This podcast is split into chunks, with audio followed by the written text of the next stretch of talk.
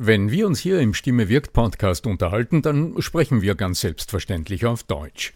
Wie geht's dir mit anderen Sprachen? Sprachenlernen ist heute so wichtig wie nie zuvor. Und deshalb freut es mich so sehr, dass die Sprachenlernplattform Bubble in den nächsten Wochen diesen Stimme wirkt Podcast unterstützen wird. Mit Bubble hast du Zugang zu 14 verschiedenen Lernsprachen. Du kannst Bubble am Handy über die Bubble App oder über die Desktop-Version nutzen. Du wirst von muttersprachlichen Experten trainiert und du trainierst deine Aussprache mit der Spracherkennungssoftware.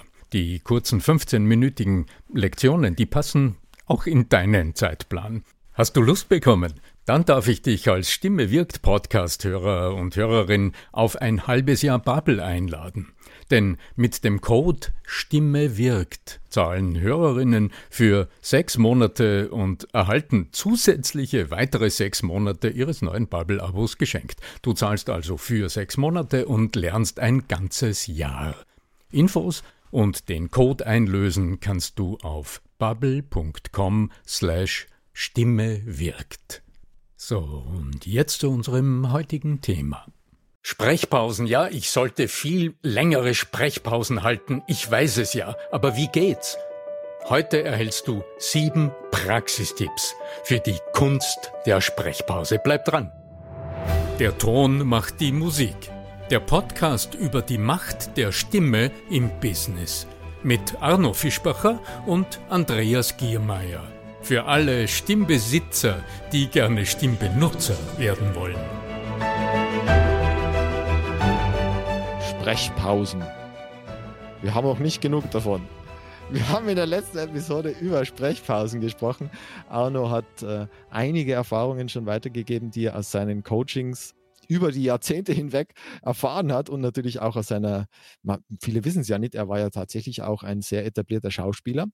Und auch da entfaltet sich Wirkung ja meistens erst in der Sprechpause. Genau. Und weil wir das letzte Mal praktisch, also wir haben viel gesprochen darüber und wenig praktische Anwendungstipps mitgegeben, geht es heute vor allen Dingen eben darum, wie du deine Sprechpausen einüben kannst, beziehungsweise welche Praxistipps es tatsächlich gibt für das Einführen im Wortsinne der Pausen zwischen den einzelnen Worten. Denn am Ende zählt ja nicht das oder die Menge der Dinge, die du gesagt hast, sondern vielmehr diese Samen, die sich dann auch im Pflänzchen entwickeln haben dürfen und diese brauchen einfach Zeit. Genau. Also wirst du heute erfahren, erstens, wie du Dialogpausen trainierst, ganz praktisch. Du wirst zweitens erfahren, was der Unterschied zwischen Dialogpausen und Gliederungspausen während deiner Präsentation ausmacht und wie du die trainierst. Und weil nach einem erstens und einem zweitens natürlich ein drittens folgen muss, werde ich dir am Schluss noch zwei besonders essentielle Pausen mitgeben, auf die du bei deinen Vorträgen und bei deinen Reden und Schulungen keinesfalls verzichten sollst. Dann legen wir los, mein Lieber. Legen wir los, ganz genau. Also Dialogpausen, das sagt er schon, das sind jene Pausen, die im Dialog passieren, also wenn du mit jemandem im Zwiegespräch bist, aber natürlich auch jene Pausen, die, wenn du mit deinem Publikum sprichst, die dort so eine besonders große Rolle spielen. Wie trainierst du das jetzt aber? Jetzt ist klar, übe nie im Ernstfall, das ist meine große Losung, die kommt aus dem, aus dem Sport, äh, logischerweise.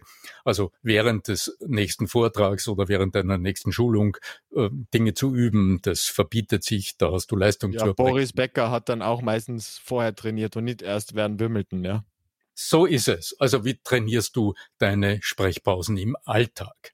Eine hervorragende Möglichkeit ist jedes private Gespräch. Und zwar richte während eines ganz normalen Zwiegespräches, ganz egal, ob du am Frühstückstisch sitzt und eine Gesprächspartnerin oder einen Gesprächspartner zur Verfügung hast oder ob du im Kaffeehaus bist oder in welcher Situation auch immer, beobachte bitte einmal, während du gerade sprichst, was passiert auf der anderen Seite. Oder oft noch einfacher, wenn sich zwei andere Menschen miteinander unterhalten, achte darauf, was tut jeweils die unbeteiligte Person. Also während der eine spricht, was geschieht auf der anderen Seite.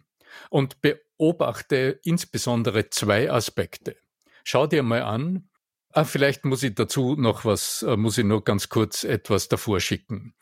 Wenn du jemanden sprechen hörst, wie gliedert sich, wie portioniert sich denn eigentlich das, was du sagst? Also in welche Teile zerfällt denn unsere Sprache? Chunks, ja, heißt so auf Fachdeutsch, ja. Die berühmten Chunks. Während wir beim Schreiben ja gewohnt sind, Sprache in Sätze zu fassen.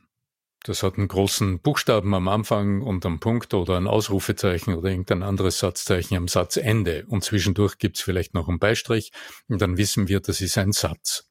Und der ist gegliedert durch visuell wahrnehmbare Zeichen. Durch einen Beistrich zum Beispiel, dann haben wir einen, einen Halbsatz, also einen Satzteil, einen Hauptsatz, einen Nebensatz etc.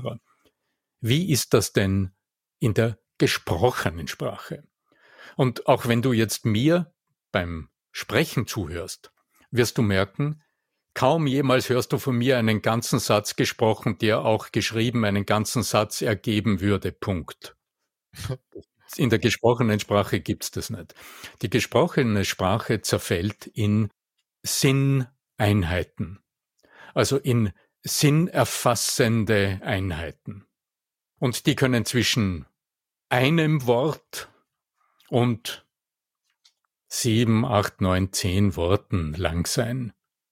Also nur wenn es um ganz belanglose Dinge geht, die überhaupt keine größere Bedeutung haben, wenn wir einfach so vor uns hinsprechen und einfach ein Wort das andere ergibt, so wie jetzt gerade, dann ist so eine Sinneinheit mal vielleicht über zehn Worte lang. Mehr als 14 Worte habe ich mal aus der Linguistik mitgenommen als, als Daumenpeilung fast unser Ultrakurzzeitgedächtnis nicht. Also das hat wieder mit diesem schönen biologischen Prinzip zu tun, dass wir in unserer Sprechweise kaum etwas tun, was nicht auch das System deines Zuhörers oder deiner Zuhörerin dort auf fruchtbaren Boden fällt. Also beide Systeme gehören ja zusammen. So sind wir Menschen beim Sprechen und beim Zuhören und beim Reagieren gebaut. So, Sinneinheiten. Jede dieser Sinneinheiten, also wie viele Worte da auch immer drin sind, sind voneinander getrennt durch, du wirst es kaum erahnen, durch Sprechpausen. Das sind oft nur ganz mikroskopisch kurze Staupausen, wie man das nennt. Staupausen, wie geil. Staupausen nennt man das in der Sprechtechnik. Aha. Wenn ich zum Beispiel, wenn ich zum Beispiel wenn ich zum Beispiel, da war eine Staupause dazwischen. Das ist eine kaum wahrnehmbare kurze Pause, aber die trennt zwei Sinneinheiten. Aber jetzt weg von der Theorie. Du beobachtest, während zwei Menschen sich miteinander unterhalten, wie die zuhörende Person reagiert. Mhm. Und du hast zwei Möglichkeiten. Du beobachtest einmal die mimischen Reaktionen. Du wirst merken, nach so gut wie jeder Sinneinheit siehst du eine mikroskopisch andere mimische Reaktion. Und wenn das, was gesagt wird, einen gewissen Gehalt hat im Moment, dann wirst du in den Sprechpausen nach so einer längeren, inhaltsreichen Sinneinheit im Zwiegespräch auf alle Fälle auf der anderen Seite eine akustische Reaktion hören. Das kennst du vom Telefonieren, während du sprichst. Woran erkennst du, dass auf der anderen Seite nur jemand mit dabei ist, also das Telefon nur am Ohr hat? Naja, das siehst du ja nicht beim Telefonieren, aber du hörst es, weil du eine Reaktion kriegst. Und das ist die Minimalreaktion, die akustische Minimalreaktion in der zwischenmenschlichen Kommunikation. Und die heißt mm -hmm.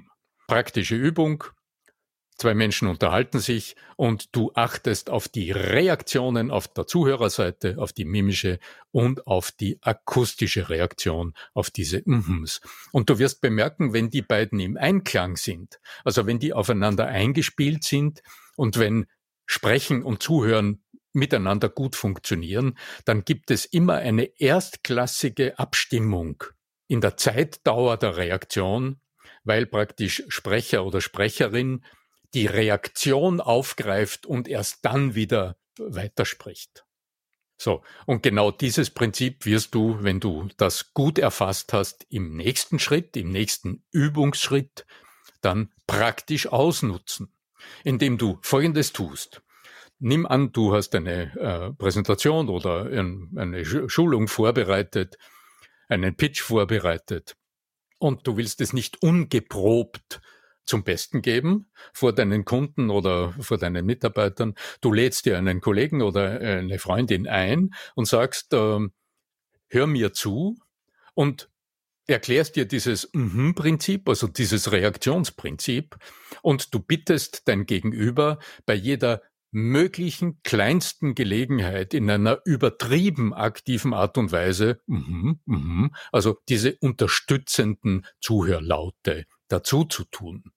Und dann wirst du wahrscheinlich bemerken, so erlebe ich es in vielen, vielen Experimenten während meiner Seminare. Es macht immer riesigen Spaß, wenn meine Teilnehmerinnen das in kleinen Gruppen miteinander üben und trainieren. Jemand bereitet äh, zwei Minuten Präsentation vor, beginnt dann zu sprechen, mm und die die Kollegen, Teilnehmerinnen zwängen sich am Anfang mit dem Zuhör mm in die nicht vorhandenen Sprechpausen hinein, bis sich in relativ kurzer Zeit ein neuer Rhythmus ergibt aus zielgerichtet sprechen, also Reaktion einfordernd sprechen, die Reaktion kommt, die Reaktion wird wahrgenommen und dann erst wird weitergesprochen. Wenn du jetzt sagst, okay, habe aber niemanden zur Verfügung, dann kannst du das auch mit deinem Handy machen. Du stellst dich einfach hin und sprichst eine Minute deiner Präsentation und nimmst dich am Handy auf. Und dann schaust du dir dieses Video an und dann übernimmst du die Zuhörerrolle und achtest mal drauf, ob du dir selbst mm -hmm geben könntest in den Sprechpausen. Und du wirst merken, anfangs wird das nicht funktionieren. Es werden die Sprechpausen viel zu kurz sein. Du wirst deutlich merken, dass dir eigentlich die Reaktionen abgeschnitten werden durch den Vortragenden, der in dem Fall du selber bist.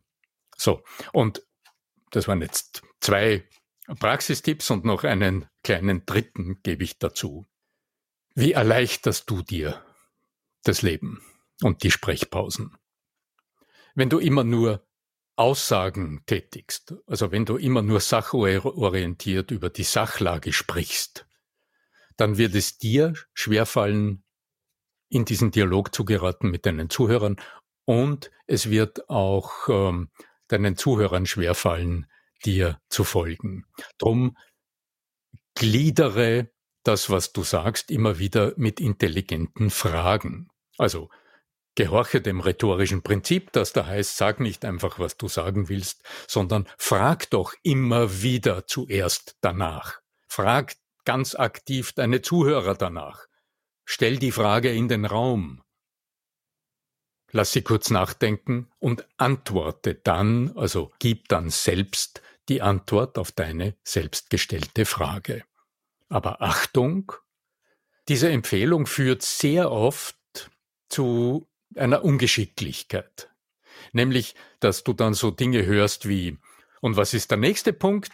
Der nächste Punkt ist dieses. Und wir lösen. Dann, was man in der Pädagogik Osterhasenpädagogik nennt, ja. Also ich habe die Eier versteckt und du musst sie, ja, so. Also. Wie lösen wir dieses Problem? Also mein Vorschlag ist, tun wir dieses. Ja, und du wirst merken, erstens ist das, ja, was ist das für eine Frage? Das ist eine No-Nah-Frage. Und vor allem, diese Frage lässt mich Zuhörer, mich als Zuhörer genau wissen, dass du die Frage nicht ernst meinst. Und na, wenn du das zum dritten Mal tust, dann wirf ich mit vollen Tomaten. Ja? Also dann bin ich wirklich erzürnt. Dann fühle ich mich hundertmal veräppelt und meine Bereitschaft, dir zuzuhören, die sinkt. Weil ich davon ausgehe, dass du mich äh, für nicht besonders intelligent findest. Naja, weil du mich offenbar nicht wertschätzt. Ja, ja, genau. Ich fühle genau. mich einfach nicht wertgeschätzt als Zuhörer. Ja? Weil du mich nicht klug genug hältst, genau. über eine wirklich tiefgehende Frage kurz nachzudenken. Und das ist das, was. Fall sogar schriftlich. Also, das, das ist ja auch die Möglichkeit zu sagen, schreiben Sie sich gerne mal auf, was Ihnen dazu einfällt oder was auch immer, ja. Also jetzt oder unterhalten sich mit ihrem Partner nebenan. Also es geht ja, wenn du gerade wenn du im Seminarkontext oder im Vortragskontext bist, ist das ja möglich.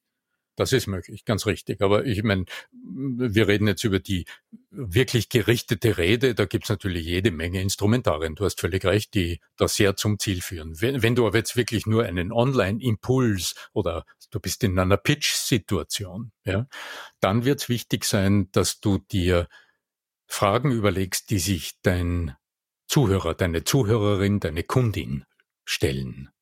Und zwar nicht irgendwelche oberflächlichen Fragen, sondern tiefgreifende, auch lösungsorientierte oder das Problem hinterfragende Fragen. Was könnte jetzt aber der allererste Schritt sein, den Sie tun, um aus dieser Misere herauszukommen? Ja, das wissen Sie nicht, das wollen Sie von dir, so jetzt wirst du neugierige Blicke ernten, aber jetzt hast du in dieser zugespitzten Frage bereits eine Fährte gelegt zu deiner Antwort. Du hast nämlich gesagt, es gäbe, du hast mit deiner Frage zumindest strukturell einen Lösungsansatz skizziert, suggeriert, nämlich es gäbe einen allerersten Schritt hin auf die Lösung. Und den kannst du im Anschluss präsentieren. Und wie du am Tonfall merkst, klingt diese Frage anders. Also das Satzende dieser Frage geht nicht nach oben, so wie bei dieser Scheinfrage. Und was ist der nächste Schritt? Girlande, Girlande, Girlande. Genau, Girlanden, genau, ja, äh, bei den Entenschwänzchen, sondern diese Frage, was könnte jetzt aber genau für Ihre Abteilung dieser allererste Schritt sein, der Sie in kürzester Zeit zu einem besseren Ergebnis bringt? dann wirst du merken, der Tonfall dieser Frage, der klingt ganz anders und der motiviert Menschen wirklich ganz kurz mal drüber nachzudenken oder zumindest wirklich erwartungsvoll einladend zu dir zu schauen, so mit der inneren Aufforderung, lieber Experte, liebe Expertin, jetzt bin ich Jetzt lass es raus, sag's endlich. Raus, ja. Sag's ganz genau. Okay, Schlussstrich, jetzt waren wir bei den Dialogpausen. Ja. Okay, drei kurze Tipps. Und jetzt habe ich Kommen noch... die Highlights, oder war das, was du am Anfang als die Highlights angekündigt hast, ja? Genau, so. Äh, jetzt kommen noch ganz kurz zwei Praxistipps für Gliederungspausen. Was ist das? Nimm mal an, du hast fünf Minuten zu reden über ein wichtiges Thema. Hm, du hast, äh, sagen wir, drei Produktneuerungen vorzustellen und du hast dich gut vorbereitet und du bist überzeugt davon, dass diese drei Punkte wirklich Nutzen bringen. Genau. So. Und dann beginnst du zu reden und am Schluss hörst du auf. Und das hat dann am Ende so geklungen, als würdest du diese drei wichtigen Punkte auf einem Blatt niederschreiben und ich erhalte dann eine vollgeschriebene Seite wo vom Punkt 1 bis zum Punkt 3 kein einziger Absatz wahrzunehmen ist. Auf einem Schriftstück, also ich kann mir vorstellen, wenn du eine E-Mail schreibst oder wenn du einen kurzen Bericht verfasst, dann würde dir das nie im Leben passieren, weil wir visuell so trainiert sind, Gliederungspausen zu machen. Also das heißt, am Blatt Papier ist das die Leerzeile. Die Leerzeile signalisiert uns, Absatz 1 ist zu Ende, jetzt ist Leerzeile und dann beginnt's neu. Die Gliederungspause ist dramaturgisch gesehen, selbst wenn du nur über drei Punkte sprichst, das wichtigste Instrument, das dem System deiner Zuhörer klar macht durch diese Pause zwischen den Elementen, dass es drei Punkte sind. Da kannst du hundertmal erstens, zweitens, drittens gesagt haben. Es wird nicht transparent, weil die Gliederungspause fehlt. Also gliedere deine Themen aktiv. Und wie tust du das? Also wenn du im Stehen präsentierst, was hoffentlich auch dir wieder möglich ist, jetzt oder zumindest in naher Zukunft, dann überwinde deine Scheu vor der Stille. Denn dadurch entsteht, während du vorne stehst und vor dir deine Zuhörerinnen und Zuhörer äh, sitzen, da entsteht tatsächlich ein Moment der Stille. Stille zwingt in der Kommunikation. Stille also Schweigen wird ja auch als Machtmittel eingesetzt in der schwarzen Rhetorik. Wo man in der Verhandlung einfach mit Pokerface da sitzt, keine Miene verzieht und auch nicht mhm sagt, keine Rückmeldungen gibt und einfach nur stur grad nach vorne schaut.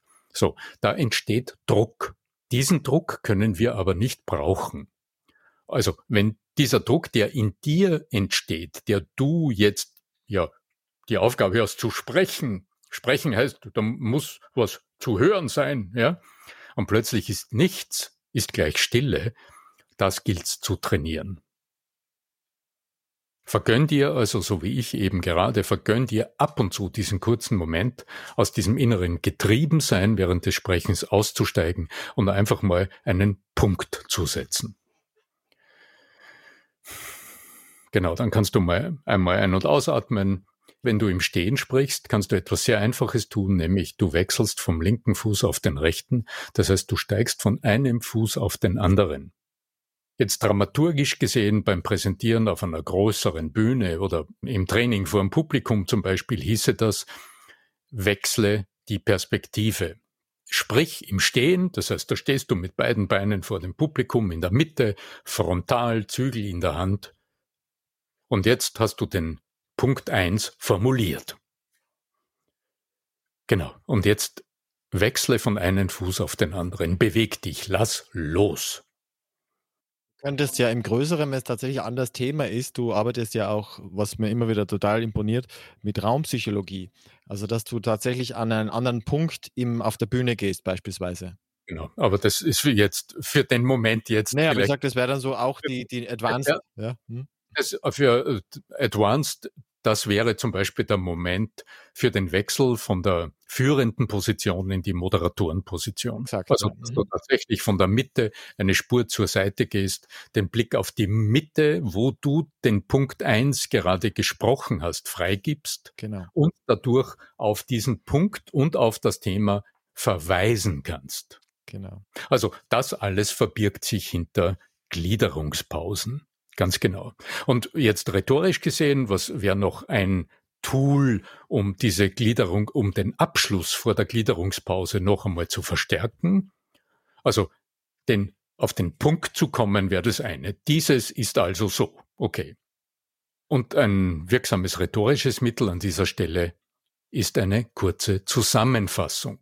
Du hast über den Punkt eins gesprochen und du fasst in einem Satz nochmal zusammen, worüber du gesprochen hast. Ja der wesentliche Benefit für dein Publikum zum Thema Gliederungspausen ist also, dass sie auch körperlich erkennen können, jetzt ist der erste Punkt zu Ende. Wenn Sie jetzt neugierig sind und sagen, was könnte jetzt das nächste sein? Auf welche Fragestellung beziehen wir, können wir uns jetzt im, im nächsten Schritt beziehen? Also dann geht's zum nächsten. Und dann greifst du den Ball wieder auf und dann hast du den Punkt eins durch eine kurze kleine Zusammenfassung noch einmal deutlich verstärkt.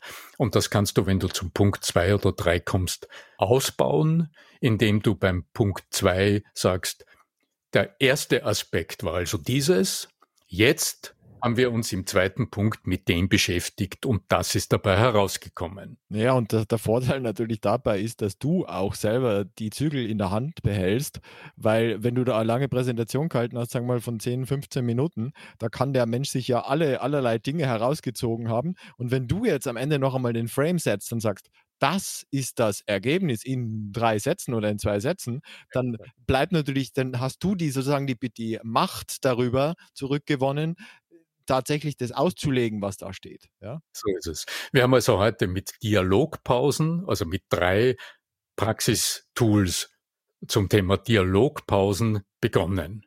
Ja.